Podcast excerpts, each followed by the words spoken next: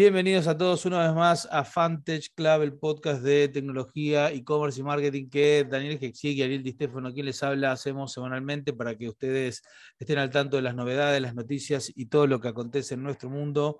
Episodio número 64, Dano. Cómo pasan las semanas, cómo pasan los episodios, ¿eh? y por suerte pasó también la caída, la caída de Facebook, ¿no? Que se fue, la caída de Facebook e Instagram hizo al mundo reconectarse. Hermoso, se cayó todo el que no se cayó fue Telegram, pero salió a avisar de que básicamente estaba teniendo muchos, muchos nuevos, eh, digamos, inquires de, sacarse de Telegram. Impresionante lo que creció en ese tiempo. Lo divertido eran los memes en Twitter, obviamente pegándole de que Twitter no se cayó y, así toda la acción de Facebook creo que había bajado un 6% por la caída esa de las horas esas, mientras que Twitter había caído también. Entonces era como que el meme y contra meme era habitual.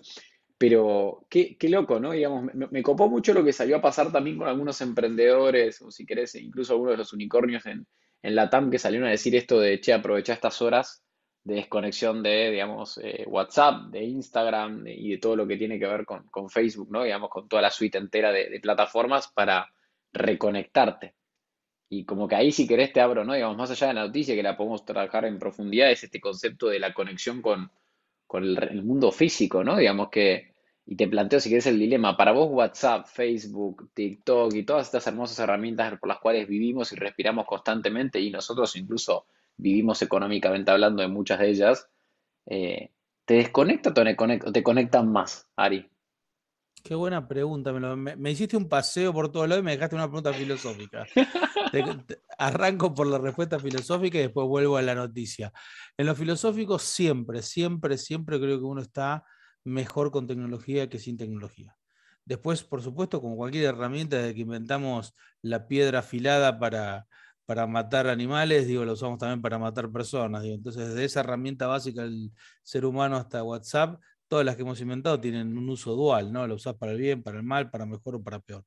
En el caso este, claramente que vos puedas hablar eh, y estar conectado con alguien en la lejanía, digo, no, no, no, ni siquiera me, atrevería a pensar que no es, eh, o que alguien pueda decir que el mundo está peor porque existe WhatsApp, honestamente lo digo. Ahora, claramente lo que sí nos pasa es que cuando un evento tan de la magnitud que fue lo que pasó con Facebook y de la magnitud de además la plataforma, ¿no? Porque no es que se cayó, no sé, Canva, ¿viste? O se cayó Shopify. No, no, se cae eh, una plataforma que detrás, teniendo Facebook, Instagram y WhatsApp, conecta a 3, 4 billones de personas todos los días. Entonces, no es chiste. Ahora, obviamente tener la posibilidad de, recalcular y decir, bueno, ¿qué, hago? Yo sinceramente, más allá de que obviamente hubo, hubo bajas importantes en, el tráfico de los sitios y demás, en el trabajo, en el día a día, tampoco es que eh, cambió demasiado, pero claramente hay trabajos y hay profesiones y hay eh, procesos que ya se han montado sobre esa plataforma que no pueden operar, que no es muy distinto a que cuando vos tenés todo un proceso montado con la tecnología, se te corta la luz y no puedes operar. Digo, la dependencia, cuando uno habla de una plataforma, habla de eso justamente, es de una, de una infraestructura que conforma un tejido súper vital para, para que las personas y las empresas desarrollen sus actividades. Entonces, si se cae la plataforma, no vas a poder vivir igual. Esa es la realidad. Me encantó, me encantó, es verdad que no vas a poder vivir igual, pero al mismo tiempo creo que lo que pasó nos hizo a todos repensar, ¿no? Digamos, a mí me encantó porque yo salí a usar eh, el messaging, la, app de, mensajería de, Apple, que la amo, me encanta. No sé por qué la uso cuando viajo a Estados Unidos y me hace sentir que, que funciona mejor. Después Telegram, de verdad que lo disparé. Y es verdad que lo económico, si querés a nosotros, obviamente los sitios te pueden llegar a bajar un poco porque la gente, digamos, empieza a navegar en otras cosas, empieza a ver qué hacer y demás. Pero definitivamente yo creo que hoy estamos tan apegados que lo importante de, ese apego también es entender en qué lugares nos, nos, nos compromete y nos, nos, ayuda y en qué lugares, digamos, nos termina limitando la interconexión con nuestros hijos, nuestros amigos, nuestra familia, etc. No me imagino una pandemia sin la suite de Facebook, creo que no hubiese sido lo mismo si bien obviamente haces otras herramientas para conectarte, creo que eso también fue difícil.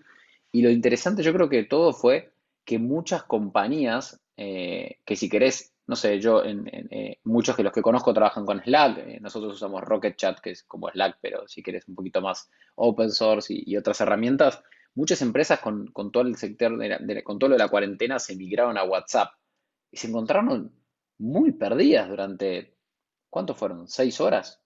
Y pero es, como decir, mira, la verdad, eh, estoy sin luz hace tres días, mi vida no tiene sentido. Ok, lo entiendo por la dependencia que te genera, pero la luz te generó una, cantidad de productividad y de, mejora en tu calidad de vida que no tiene comparación, ¿viste? El WhatsApp es lo mismo, ok, durante 12 horas no pudiste mandar mensajes, recibir eh, temas, vender, no sé, todo lo que haces en WhatsApp, pero digo, volviste a tener WhatsApp y volviste a tener ese estilo de vida que te permite una plataforma con el cual, qué sé yo, mi hijo está de vacaciones, de, perdón, de vacaciones, de viaje egresado, y me manda una foto y me, dice que está bien, y, y, me dice, digo, ese tipo de cosas no tienen precio.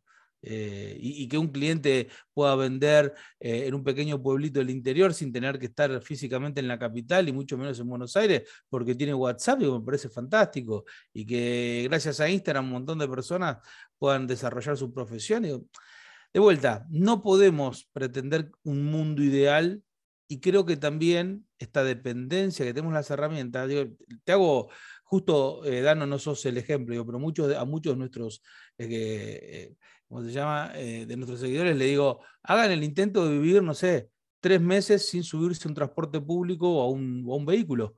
usen solamente el, cuerpo humano como fuerza motriz y van a darse cuenta que no podés, porque las distancias, digo, al no tener caballo y al no poder caminar a 50 kilómetros por día, si no te tomas un transporte público o no usas un vehículo, estás muerto. Y bueno, digo, es inevitable, el Technium, decía Kevin Kelly, eh, gran editor de la revista Wire, se lo recomiendo a todos el, libro. El Technium tiene vida propia, el Technium es esta, idea de que la tecnología va a avanzar, se va a evolucionar y se va a inmiscuir en nuestra vida mucho más allá de lo que nosotros queramos o podamos frenar. Vos lo que tenés que hacer, me parece a mí, o lo que tenemos que hacer nosotros, es mantener el espíritu crítico, el espíritu alerta, de no pasarnos del otro lado y no ser simplemente alimento de la Matrix, ¿no? Entre ese eh, eh, un paisaje desolador de, Matrix 4 que, vimos a, la realidad, creo que hay todavía un, plafón para seguir aprovechando lo que la tecnología te da sin eh, solamente ser dependiente. Ahora, dado eso, como la tecnología claramente genera un cambio trascendental en la productividad, en la, vida de la gente, es que se siguen creando empresas de tecnología y se siguen creando productos de tecnología y se siguen fondeando empresas de tecnología, con lo cual el mundo, y es un poco te doy el pie, Dano, para que nos cuentes, el mundo del, funding, del VC, de las SPAC, de la plata, eh, entre comillas, dulce que hay en el mundo, no, no para, no para. No para. Y, y creo que volviendo, si quieres, al concepto de la de la infraestructura, ¿no? Cuando vos recién hablabas, tipo, nos quedamos sin luz, que creo que tristemente es más para los oyentes de Latinoamérica que tenemos que para los que están en otros países un poco más desarrollados, el concepto de quedarse sin luz está muy apegado al desarrollo y la inversión en la infraestructura. Algo que leíamos hace poco eh, y, que va de, este, de la mano es que hoy, así y todo, con toda la inversión que estamos viendo eh, en, digamos, en Latinoamérica, siguen habiendo muchas oportunidades. Es como hablaban muchos eh, VCs de Estados Unidos, de los más conocidos, Sequoia, AB16C y otros más. Está el concepto de este de, en Estados Unidos me vienen a vender el app de la app, de no sé qué otra app y de la productividad. Y cuando vemos en Latinoamérica estás hablando de conceptos de infraestructura base, donde básicamente el pasto todavía está recién empezando a crecer y hay muchísimo. Y digamos, si querés a nivel mundial es increíble, o sea, pero el, creo que fue hace dos o tres días, hay una noticia que publicamos en, de Morning Brew que decía que la inversión global de Venture Capital rompió otra vez un récord, que veníamos hablando de esto, 160 billones en Q3. O sea, en un trimestre, 160 billones.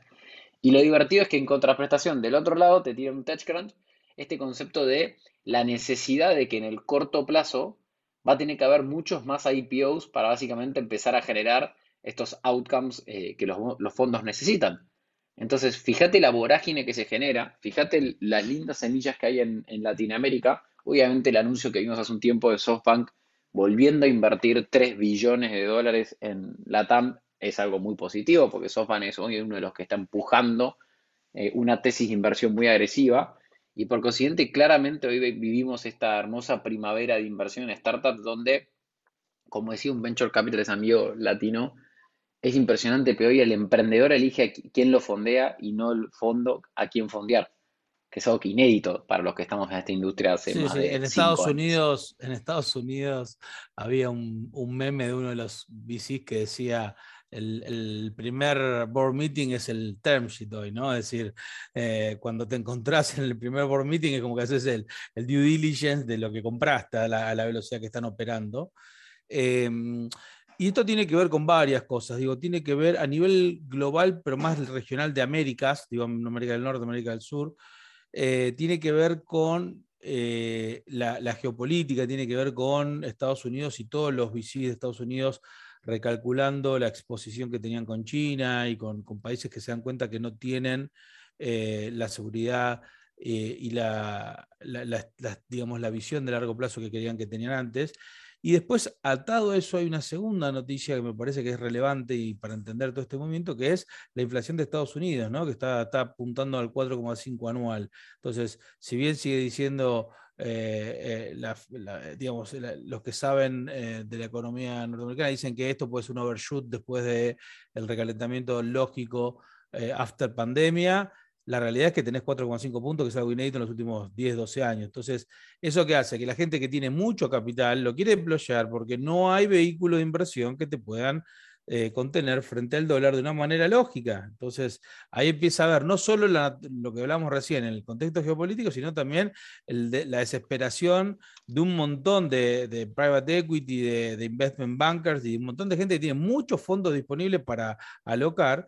Eh, y lo van a hacer en proyectos que le puedan dar, aunque sea como hablamos siempre, ¿no? en esta idea de spray and pray, que te den un promedio de 8, 10, 12 puntos de, eh, de retorno anual que, los protejan básicamente frente a esta inflación de 4,5 que es importantísima.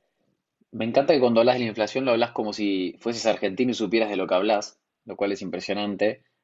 En realidad, vos sabés que sí, todos sabemos de, la inflación por ser argentinos y les cuento a todos los que nos escuchan fuera de, Argentina que Argentina es un país que en los últimos 45, 50 años, salvo 10 o, 9, no tuvo inflación siempre. No es que tenemos inflación, tuvimos inflación siempre de distinto color, tuvimos hiperinflación en el 89, 90, 91. Pero lo más importante, ¿sabes que me quedó de la inflación? Y por eso la traigo a colación. Y, muchos de los que nos escuchan que tienen estudios de economía y de posgrado lo van, a, lo van a poder también compartir, es la inflación es el impuesto a la pobreza. Eh, digo, y no me lo enseñó un, profe de la Facu, eh, digamos, de radical de derecha, me lo, enseñó un profe de la Facu que había, era eh, parte de la CEPAL, o sea, bien, bien de, de, la puja distributiva, bien keynesiano. Es decir, cuando vos tenés inflación, el único que no puede adaptarse a la inflación es el pobre, es la persona que es asalariada o que depende de un... entonces, ¿qué pasa? acá nosotros estamos viendo la inflación como fenómeno, sigo como resultado de ciertas políticas en toda la región, eh, también como resultado de una pandemia que nadie la vio venir y los estímulos que se tuvieron que dar para salir de ese, estancamiento. Y el, el combo, viste, post pandemia más decisiones eh, económicas te da que el mundo tiene inflación. Algo que te diría hace cinco años o tres años atrás. Si vos decías, el 2021 va a agarrar al mundo con inflación se tuviesen todos muertos de risa en la cara porque hacía 15 años que no había inflación en muchos países, eh, estaba pronosticado que ya está, la inflación era un tema del pasado, ¿entendés? Y te das cuenta que no, que finalmente es un, mal recurrente que vuelve y que eh, obviamente los gobiernos atacan de maneras distintas. Obviamente, y volviendo a las oportunidades, obviamente empiezan a surgir, si querés, que en la comparativa, digamos, las mutuales clásicas que hemos tenido o las cooperativas que tenemos en, en Latinoamérica, que son, viste, las que te dan crédito, digamos, no bancarizado, en Estados Unidos están, digamos, saliendo abajo de las piedras y, son modelos que todavía les falta desarrollarse en términos de tecnología, con lo cual también va a haber una nueva inversión o una nueva ola de inversiones en ese lado, porque encima es dinero que también necesita ser colocado, por decirlo de una forma, lo cual es impresionante. Y el otro día hablando de este tema de, la inflación en Estados Unidos, nos, matábamos de risa en el buen sentido, obviamente, pues es feo, pero en el concepto de nosotros comercialmente hablando, cuando tenés que pensar una política de precios para los diferentes canales, lo primero que pensás es en la inflación, en que tenés que moverte rápido, en que tenés que tener un software que te permita que cuando tocas una actualización de precio en cierto sistema te impacte en todos tus canales. Y sabes que en Estados Unidos normalmente, yo no sé si hay sitios incluso que lo estén conceptualizando, entonces, o sea, o políticas de precios o empresas preparadas. definitivamente nadie tiene la, práctica, la gimnasia y la, manera de administrar un, contexto inflacionario como alguien de Latinoamérica, específicamente los argentinos. Digo, eh, ¿Por qué digo esto? Porque como vos decís, en la parte operativa, arrancando mejor dicho de la estratégica, digo, vos cuando pensás un negocio en cualquier lugar del mundo, y hablemos, no hablemos de hoy, hablemos de hace un año, digo, o pre-pandemia, si querés, como para decir el mundo que conocíamos. Vos pensabas un negocio, yo te lo traigo a vos, te traigo un proyecto de inversión, te digo, mira, Dano, vos me das esta plata y yo tengo una tasa de retorno esperada de 7 puntos anuales durante 5 años, ¿y vos qué me decís? ¿Ponés o no ponés? Yo creo que hubiese puesto. Listo. Entonces, ¿por qué? Porque en el mundo normal, siete puntos de, retorno, eh, digo, año contra año, es un excelente rendimiento. Ahora, cuando vos tenés una, economía con inflación, donde la inflación de base está en 20, 25, 30, 35, 40, 45, 50 puntos, vos lo que decís es, mira, yo no tengo que ganar 50 puntos para ganar la inflación, tengo que ganar lo suficiente para que lo que gane se defienda de la próxima inflación. Entonces las empresas, cuando vienen a decir, bueno, ¿cuánto va a ganar esta empresa? Bueno, pueden decir, bueno, si hay 40% de inflación, va a ganar 47. Es decir, voy a compensar, voy a hacer los 7 puntos más los 40 que supuestamente. No, no. El, el, natural del negocio acá tiene que dar 80 puntos. Porque vos tenés los 40 de la inflación y otros 40 que se tienen que seguir defendiendo durante un año para que rendan algo después. Entonces, ahí lo que empieza a pasar es que la inflación, además de ser impuesto a la pobreza, además de ser un, problema de redistribución, es un problema de cómo se eficientiza el uso de capital y también qué tipo de problemas vos haces. Porque vos, te doy un ejemplo concreto, digo, vos traes una persona eh, acostumbrada a planificar y dice, bueno, yo quiero ganar el 7%, si la inflación es del 42, quiero que sea un 49. Y cuando vos haces todo el cálculo y terminás al final y ganaste el 49, perdiste plata en la Argentina. ¿Entendés lo que te digo? Eh, entonces, el, y eso creo que es un, como bien vos dijiste, eso es lo estratégico. Cuando lo hagas al operativo, ni hablarlo, lista de precios, actualizaciones, digo, cambios masivos, eh, no sé, ajustes, ajustes inflacionarios de qué? De la evaluación del stock, de la evaluación de los inventarios, de la plata en caja, de las inversiones mismas, digo.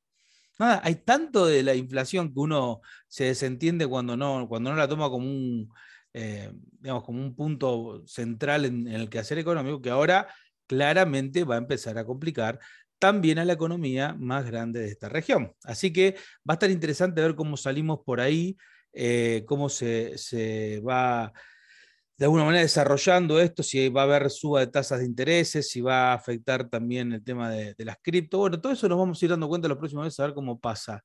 Así que nada, esperemos a ver cómo evoluciona.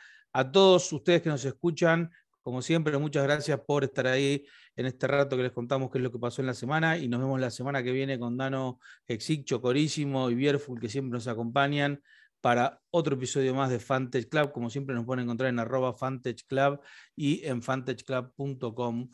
Los esperamos la semana que viene. Chao.